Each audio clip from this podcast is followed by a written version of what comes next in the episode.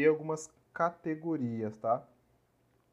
Categorias são basicamente formas de tu classificar esse conteúdo.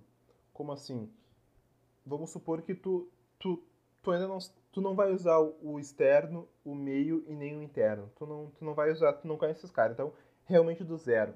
Tu chega assim, cara, que conteúdo que eu posso criar do zero e que vai me trazer um conteúdo de valor que eu possa explicar para as pessoas.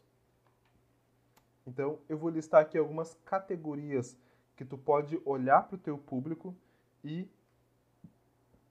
olha, olha, olhar para o teu público e perceber se é isso que eles querem ou não. Ou quem sabe achar e achar de, dentro desse, dessa categoria algo que interesse eles. Então, vamos lá.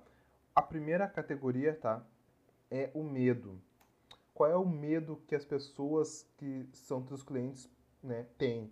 Qual é o medo que as pessoas, qual é o maior medo da pessoa que ela não poderia ver isso? Então, tu explicar esse medo deles de uma forma didática, onde tu possa explicar com o teu envolvimento naquilo, é uma categoria de assunto.